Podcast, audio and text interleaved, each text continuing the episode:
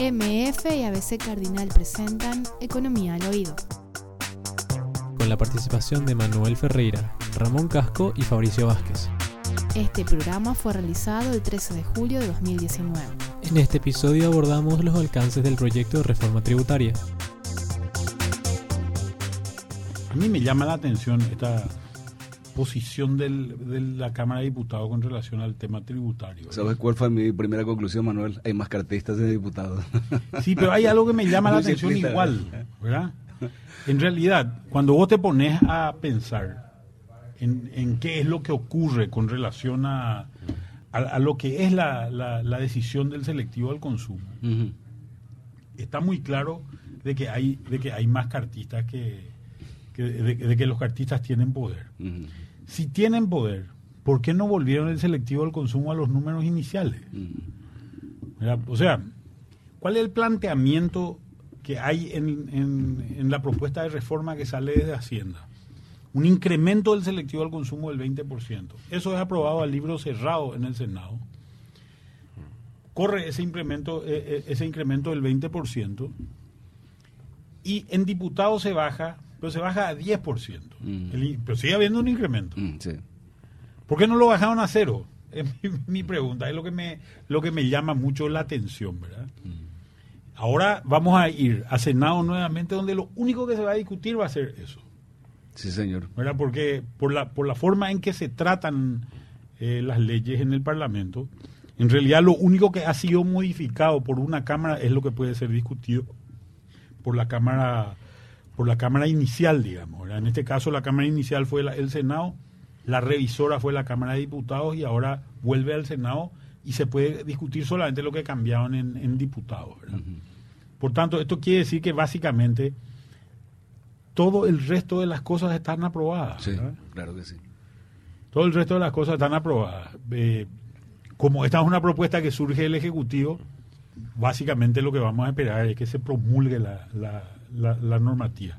Y después hay otra cosa también que es importante. El selectivo al consumo no va a recaudar mucho. No, no es que va- vamos a decir esto va a generar una recaudación violenta de, y va a cambiar los números del, del, del Ejecutivo. En realidad la recaudación va a ser mínima en, en el Ejecutivo. Se espera que, por ejemplo, con ese incremento del 20% se esperaba que eh, la- el incremento de recaudación solamente en bebidas alcohólicas y se incremente solamente 3 millones de dólares. Mm. Claro, que no es nada para... Que no es un número, ¿verdad? No es un número para un cuando vos estás hablando de un presupuesto del orden de los 6 claro. mil millones. Claro. O sea, estás, estás hablando de básicamente de nada, ¿verdad? No, no, no subiste, no, no subiste nada. Entonces, no es una pelea. Esta no es una pelea, no es un, no, no es un debate que, que sea esencial, no es que cambia los números de la administración. Entiendo. Así que yo creo que tal vez valga una cosa que valga la pena es hacer como una especie de resumen de qué es lo que implica esta ley para la gente, porque se viene todo a partir del año que viene. ¿verdad? Creo que es una es una aprobación y una cuestión que es importante, una aprobación fue una aprobación rapidísima de la ley. ¿verdad? ¿Tu propuesta de hacer el resumen, de hacerlo acá o hacerlo en posteriores programas o publicaciones de suplemento económico? No, no, yo creo que yo creo que podríamos hacer un breve resumen acá y, y creo que podemos continuar interesante. eh, con ese tipo de cosas. A ver, Sí. una de las, de las cosas más importantes que tiene esta, eh, eh, esta reforma es la unificación de todos los impuestos a la renta de empresas. Mm. En la actualidad existen tres impuestos a la renta de empresas. El impuesto al el IRASIS, que es el impuesto a la renta de actividades comerciales, industriales y de servicios. El IRAGRO, que es el impuesto a la renta agropecuaria, y el impuesto a la renta del pequeño contribuyente. El IRASIS pagan todos menos los agricultores y los, y los ganaderos. El IRAGRO lo pagan los agricultores y los ganaderos y los pequeños contribuyentes pagan el, el IRPC. ¿Cuál es la diferencia entre estos impuestos? Si vos ganaste 100 y sos un comerciante, Ujú. tenés que pagar un 10% de impuesto a la renta. Si querés distribuir esos, esos dividendos, vamos a suponer que distribuyas el 100%, vas a pagar otro 5% de distribución de dividendos en cabeza de la empresa. El que va a tener que pagar va a ser la empresa. Pagaste 5 más de 10 más el 5% de lo que te sobra, que es 90, son 4,5, tu tasa es de 14,5 en cabeza de la empresa, en primer lugar. Este, esto que recibís se va al impuesto a la renta, a la renta personal. Y a discutir lo que es el impuesto a la renta personal. ¿verdad? Va como base a- imponible al impuesto a la renta personal. En realidad lo que va como base imponible es la mitad de lo que recibís. ¿Cómo funciona el IRAGRO? El IRAGRO, si sos un ganadero, ganaste 100, pagas 10% de, de impuesto a la renta y no pagas distribución de dividendos. No se pagan distribución de dividendos. Entiendo. ¿verdad? Y dentro del, de, la- de los gastos deducibles vos podés poner los gastos de la empresa, eh, perdón, de la familia. Pues se asume que muchas familias eh, se dedican al- a la actividad agropecuaria en general. El impuesto a la renta del pequeño contribuyente tiene tramos que van desde 36 salarios mínimos al año hasta 500 millones de guaraníes y después de 500 millones de guaraníes a 1000 millones de guaraníes, ¿verdad? Donde vos pagás según una renta presunta, ¿verdad? ¿Cómo cambia esto? Lo que se hace es se unifica todo en un solo impuesto que se llama impuesto a la renta empresarial. Sí. Sea vengas de donde vengas, vas a tener que pagar este impuesto. Y acá hay algunos puntos que son, que son importantes de considerar. ¿Cómo se paga ahora? Si sos, si ganaste 100, vas a pagar 10 de impuestos, de impuesto a la renta, y después vas a pagar una distribución de dividendos que si sos paraguayo va a ser de 8%. Y lo que sobre eso, o sea, vos pagaste 10, ¿verdad? Te sobró 90. De los 90 que te, que, que- que te sobraron, pagaste otra vez 8%, es decir, pagaste 7,2. Tu tasa de impuesto es 17,2. La nueva.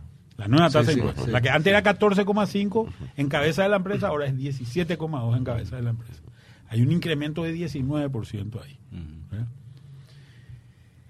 Lo que, so- lo que sobra después de esto, que es un total de eh, 82,8, 82,8, ese 82,8 no constituye base para el impuesto a la renta personal. Esta es una diferencia que es muy importante.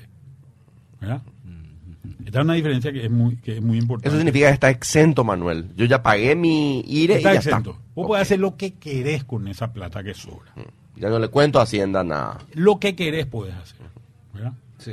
Si sos una empresa internacional, eh, qué sé yo, alguna empresa multinacional que invierte en Paraguay y remesa las utilidades, en la actualidad esa empresa paga 10 más 5 distribución de dividendos y cuando quiere remesar paga 15%. O sea, la tasa efectiva de esa empresa es 27,325.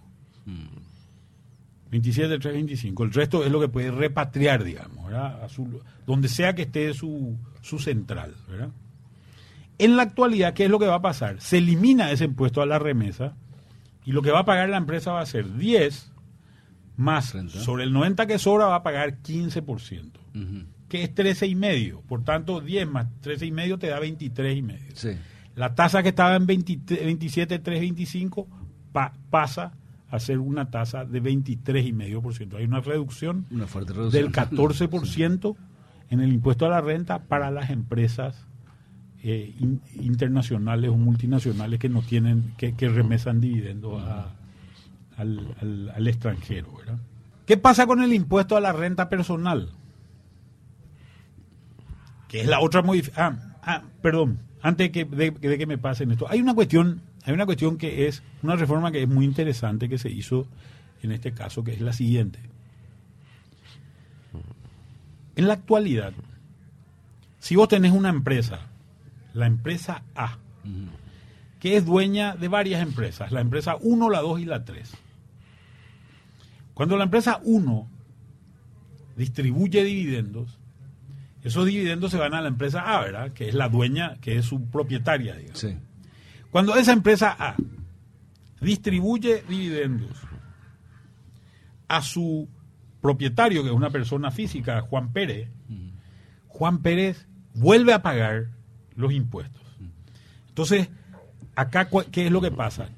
Una empresa que es dueña de otras empresas genera doble tributación en, el, en la modalidad actual. Esto se modifica en la, en la, en la reforma. ¿Y qué es lo que ocurre? Cuando la empresa 1 distribuye dividendos, esos dividendos o esos pagos de impuestos que se hicieron en esa distribución de dividendos quedan como crédito fiscal para la distribución de dividendos de la empresa holding de la empresa A, a Juan Pérez. Entonces, esto le va a permitir a Juan Pérez tener una empresa holding que sea propietaria de las empresas 1, 2 y 3, esta empresa A que es propietaria de 1, 2 y 3, y no pagar, no, no tributar dos veces. Y creo que esto es algo interesante porque lo que hace es ordenar la situación, que hoy es bastante compleja, ¿verdad? Esta es la reforma importante del impuesto a la renta. O sea que no es solamente el, el incremento de tasas, sino también tiene un efecto regulador y organizador de, de- de ciertos sectores. Pero ojo, si lo mirás de afuera, vos vas a decir lo siguiente. La tasa, se crea un impuesto que se llama impuesto a la distribución de utilidades IDU, que antes pagaba el impuesto a la distribución de, de- de dividendos, antes pagaba 5 y ahora paga 8. Ese es un incremento de tasa. ¿Cuál es el argumento de Hacienda? El argumento de Hacienda es el siguiente. No. Anteriormente, o sea, hoy, vos cómo pagás? Vos pagás 10, después pagás 5, eso te da 14 y medio como dijimos, y después el 50% de esos dividendos constituyen la renta bruta para el impuesto a la renta personal.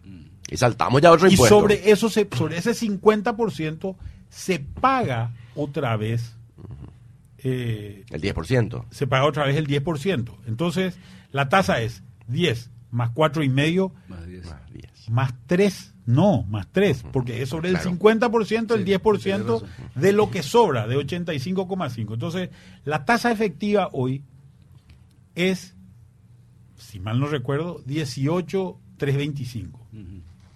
Entonces, ellos lo que dicen es, bueno, vamos a hacer que no sea grabado los dividendos que vos recibas de tu empresa, que no sean grabados, y vamos a sustituir eso, vamos a ponerle nomás un impuesto del IU del 8.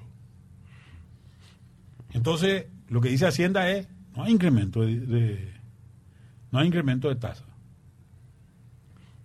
Y, pero acá hay una falacia. ¿Cuál es la falacia que hay? La falacia que hay es que, en realidad, en el impuesto a la renta personal de hoy, ese, ese, ese impuesto de 10 que le cobras al 50% de los dividendos es exento, 100, eh, es deducible 100%. Mira, o sea, vos recibiste eh, lo, lo que te sobró, ¿verdad? Que es más o menos eh, 82 y pico eh, eh, por ciento, eh, eh, 81 y pico por ciento. Ese 81 y pico que recibiste, vos podés deducir al 100%. Sí, así está. Vos le pones factura, puedes comprar un terreno, puedes comprar, comprar un, un vehículo, todo entra dentro de la deducibilidad. Puedes comprar acciones de sociedades. ¿Verdad? Entonces, hay un incremento efectivo de tres y pico, de, de tres por, de tres y pico por ciento, de, sí, de tres y medio por ciento en el impuesto. Hay un incremento efectivo. No, no solamente por la tasa, sino por la forma de cálculo. Entonces, esta es la discusión, esta es la discusión en el impuesto a la renta de empresas. Después viene la discusión en el impuesto a la renta personal, que es la otra gran modificación que hay. Ahora el impuesto a la renta personal se divide en dos partes. Uno es el impuesto a la renta por, no recuerdo exactamente el nombre, pero creo que es por servicios prestados, algo así. Por servicios personales, perdón. Impuesto a la renta por servicios, impuesto a la renta personal por servicios personales. Donde, ¿qué es lo que vos metes? ¿Cuál es tu ingreso ahí? Tu ingreso va a ser, dentro de ese impuesto, todo lo que vos hayas cobrado como sueldo o hayas facturado como profesional. Ese va a ser tu impuesto. ¿Qué podés deducir de eso? Puedes deducir toda tu factura, el 100% de tus facturas, excepto un auto cada tres años y podés deducir... Hoy es cada cinco, Manuel, eso. Lo del auto. Hoy, está, hoy no está en la ley, eso está en, eh, eh, está en la reglamentación, ¿verdad? Hoy, pero ahora está en la ley, ¿verdad? Entonces va a ser un auto cada tres años y un terreno cada cinco años. Pero si vos sos propietario de empresa, no estás al alcance y, y vos no cobras un guaraní de sueldo, no estás alcanzado por el impuesto a la renta personal. Por ese impuesto por servicios personales. Tenés, vas a tener, entre comillas, otro formulario que se va a llamar eh, rentas y ganancias de capital. ¿Qué vas a meter dentro de las rentas y ganancias de capital? Cuando vos te vayas a comprar una accio- acciones de una sociedad anónima, va a aparecer en tus rentas y ganancias de capital. Cuando te vayas a comprar, cuando te vayas a comprar un terreno, vas a meter dentro de tus rentas y ganancias de, capital. El día que vendas esas, esos terrenos o esas acciones, vas a tributar el 10% sobre eso.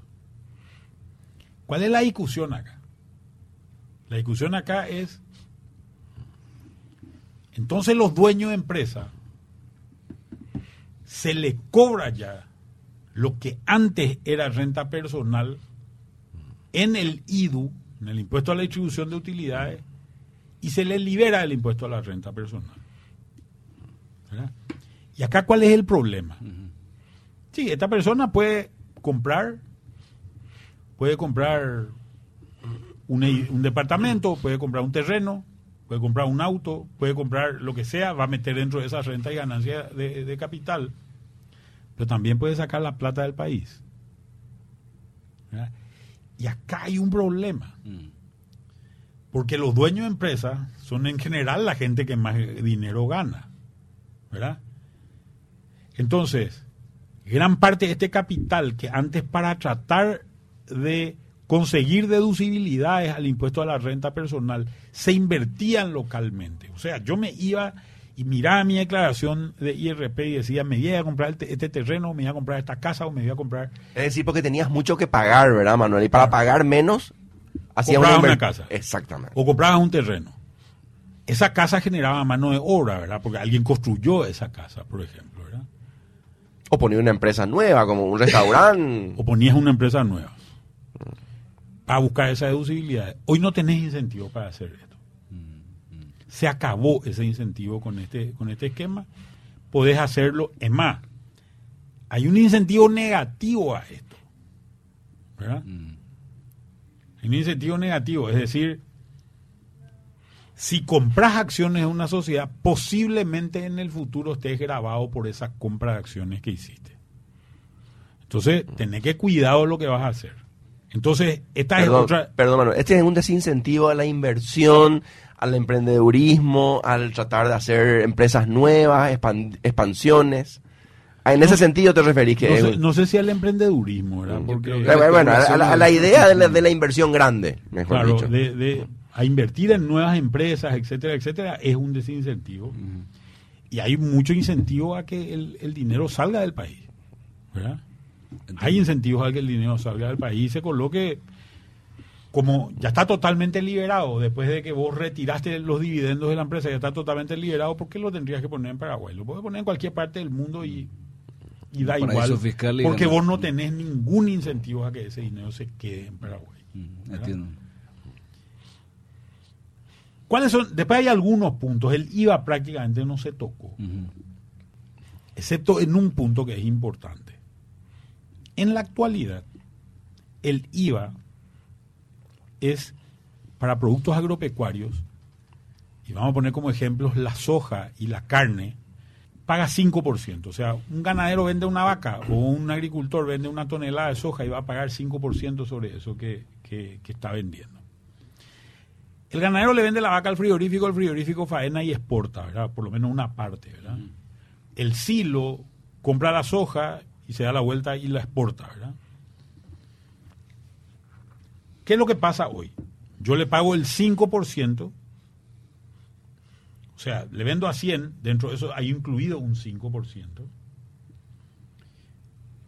Tenés que dividir 100 entre 21 para saber más o menos cuánto es el impuesto.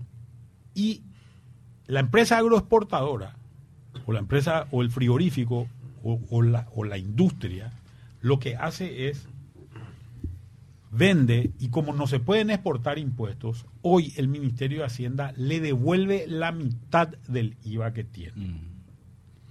O sea, ese 5% le devuelve dos y medio y dos y medio se queda. ¿Qué es lo que hace en la práctica el agroexportador del frigorífico? Lo que hace es aplasta los precios, ¿verdad? Si a mí el mercado interno me está pagando 110 y yo tengo que comprar a 100 y tengo que pagar impuestos, no te voy a cobrar por a, a 100 más IVA. Te voy a comprar a 100 IVA incluido. Mm. Con lo cual el precio se traslada hacia atrás. El agricultor es el que paga ese 5. O el productor ganadero. O el productor ganadero es el que paga ese 5. No es el silo ni no es el frigorífico. ¿Qué es lo que va a pasar hoy en el impuesto? A Hacienda no le gusta devolver plata. Entonces ahora consiguió y metió dentro de la ley que no va a devolver más. Entonces ese 5% no se va a poder devolver. No se le va a devolver a las a las empresas a las empresas eh, frigoríficas, a las empresas agroexportadoras en general, frigoríficos, eh, acopiadores de grano, industrias, etcétera, etcétera. No se le va a devolver. Con lo cual, ¿qué es lo que va a pasar? Si antes el frigorífico le apretaba al ganadero 2,5%, ahora le va a apretar 5%. ¿Verdad? Esto tiene carácter, si bien es un IVA, tiene características de un impuesto a la exportación. ¿verdad? Mm. similar al que se tiene en Argentina. Y después viene la discusión del selectivo al consumo. El selectivo al, al consumo es un impuesto al pecado. Al lujo, al, al ocio. No, al pecado. Mm. Sí, así Porque se fumar llama. es un pecado. Sí.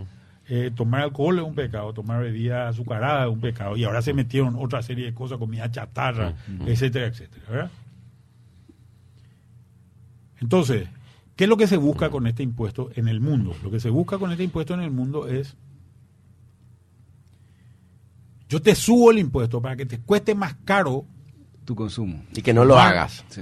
O que disminuyas. Fumar o chupar Te cuesta más caro. Sí. y que te cueste más caro, entonces vos dejes de fumar o dejes de chupar. Por un lado. Y por otro lado, que el Estado capte ese dinero y utilice ese dinero que captó ahí para actividades que vayan a combatir estas actividades pecaminosas. ¿Verdad? Entonces, vos juntás un, fondo. pastor, un pastor Manuel, ¿eh? Parece ya un pastor. digo. Hablando de pecado. Yo, yo te estoy, yo te estoy contando nomás cómo funciona el, el- Espera, Vamos a vender indulgencias también, ¿eh? Estamos todos preparados. Entonces, básicamente, lo que hace, entonces se junta, se junta esta plata y se combate el cáncer que genera que genera el, el tabaco, la diabetes que, que genera el azúcar, o Los accidentes a raíz del alcoholismo. los accidentes a raíz del alcoholismo, o, o el alcoholismo en sí mismo, ¿verdad? Diabetes Eh, por las bebidas azucaradas. ese- etcétera, etcétera, etcétera. ¿verdad? Esto es lo que se busca hacer. Hasta ahí todo muy bien, ¿verdad? Entonces voy a decir, bueno, subamos los impuestos. Subamos estos impuestos. ¿verdad?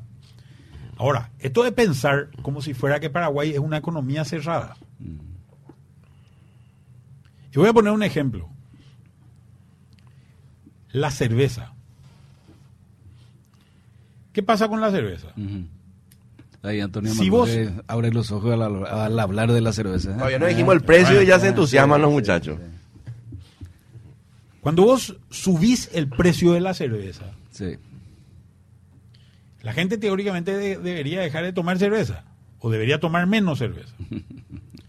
¿Qué es lo que en realidad ocurre? Lo primero que pasa es la gente empieza a buscar algo más barato para tomar. El que tomaba, y voy a decir marca acá, ¿verdad? Eh, si no quieren oficiar también me eh, El que tomaba Heineken pasa a tomar Pilsen, el que tomaba Pilsen pasa a tomar oro fino. ¿Y qué hace el que tomaba oro fino? Es la pregunta, ¿verdad? ¿Hacia dónde se baja? ¿Qué hace el- ese com- compra Conti de contrabando? Claro, claro. Porque si Paraguay fuese una economía cerrada, no existiría la Conti de contrabando, ¿verdad? Pero existe, pues, ¿verdad? Entonces, lo que hace la gente es busca, va, va buscando otras cosas. Entonces, ¿qué es lo que va a pasar en realidad con esto? Que vos le vas a subir la tasa del impuesto al pecado y la gente va a seguir pecando, pero, pero a, a- a valores más baratos nomás, ¿verdad? Va a buscar dónde pecar más barato. Y al buscar dónde pecar más barato, lo que va a hacer es va a dejar de consumir ciertas marcas que tienen fábricas en Paraguay y que generan mucho empleo.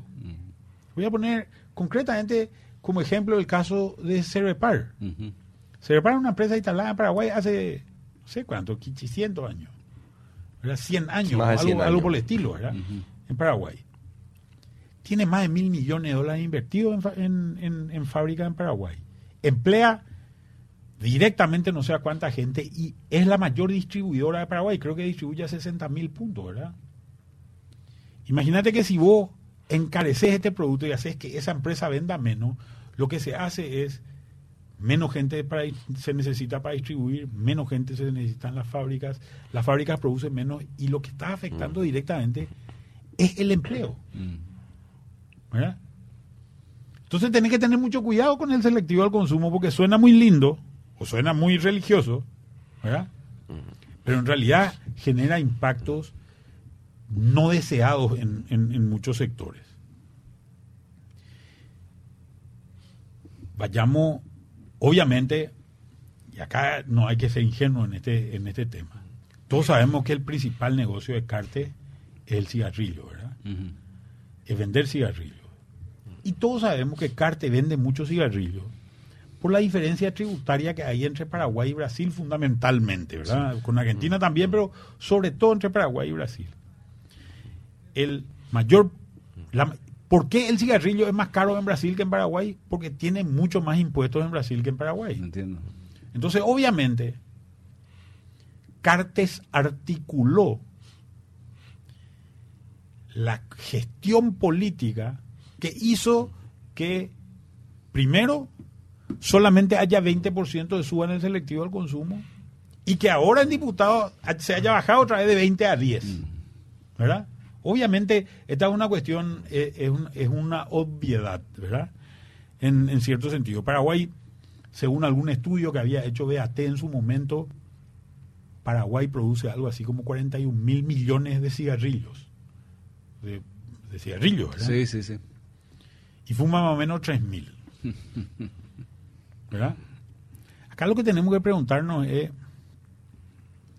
son estos los esquemas, en realidad gran parte del impacto que vas a tener va a ser un impacto que no vas a tener sobre el cigarrillo paraguayo, sino va a ser un impacto que vas a generar sobre tabacaleras paraguayas que exportan. La más grande de todas, tabacalera del este, ¿verdad? Entonces, esta es una cuestión donde obviamente se usó la política para, para beneficiar para, para beneficiar a un sector. Pero yo en los otros sectores, estoy hablando de bebidas como Coca-Cola o. Pepsi. ¿verdad? Eh, Gaseosas. eh, Gaseosas. Las, las gaseosas, Sí. que también tienen mucha inversión en Paraguay. Cuando vienen de repente los grandes bajones, fíjense que en el año 2000, el gran bajón, el gran golpe que nos dio la economía argentina en su momento, hizo que Pepsi se cierre ¿eh? y se vaya de Paraguay. Volvió ahora hace poco nomás, ¿verdad? De la mano de, de, de Bierzi, ¿verdad? Pero volvió a hacer relativamente poco, ¿verdad? Creo que, y, a- y acá están todos estos intereses, pero yo creo que nosotros en este sentido tenemos que proteger ciertas partes de, de- de nuestra industria, ¿verdad? Y tenemos que, obviamente, también entender cómo nosotros nos vamos a vincular, porque este tema del tabaco es parte de la agenda bilateral Paraguay-Brasil. ¿eh?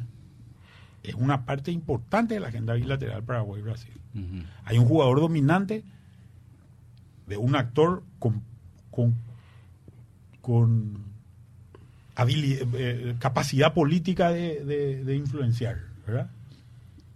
Que es Horacio Cartes. Pero es parte de la agenda.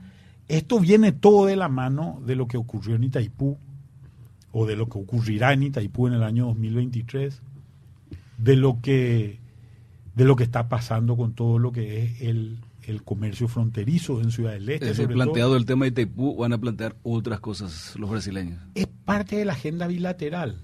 Fíjate que parte de esta agenda bilateral está vinculada al negocio de autopartes, que genera empleos, al negocio de, del arroz, que hoy está impactado por, un, por una violación al tratado del Mercosur que está tratando de hacer eh, el, eh, básicamente el Parlamento brasilero Ujú. está afectado a la gran cantidad de brasileros que, que- que viven en Paraguay. O sea, acá hay un tema de relaciones bilaterales, de agenda bilateral, que no es menor y en el cual se enmarca todo, esta, todo este tema, fundamentalmente este tema del cigarrillo. Si hiciésemos una evaluación más simple y vos, fuese, vos fueses nuevamente el ministro de Hacienda, eh, Manuel, en principio se habló de que esta reforma aparentemente hacía que la gente coincidiera, que no había discordancias con la propuesta del Ministerio de Hacienda, que se discutía en instancias donde se hacía colectiva la decisión. Pero después surgieron embates tremendos. Recuerdo, por ejemplo, gente del empresariado, de la, de la ganadería, decía esto no es una, refor- una reforma, sino una deforma. Después apareció el impuestazo. Eh, ¿Podemos considerar esto como un impuestazo, Manuel? A ver.